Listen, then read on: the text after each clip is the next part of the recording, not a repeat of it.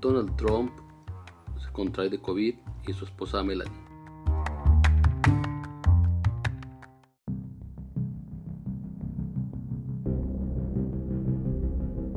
El presidente de los Estados Unidos, Donald Trump, anunció la noche de este jueves que él y su esposa Melanie dieron positivo a coronavirus y que empezaron un proceso de cuarentena.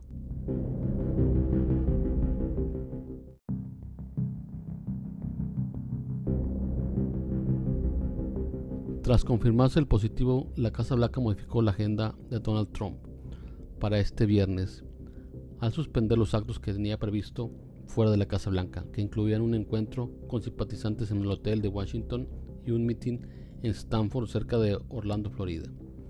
El positivo de Trump impacta de lleno en la campaña presidencial estadounidense cuyos comicios están previstos para el próximo 3 de noviembre.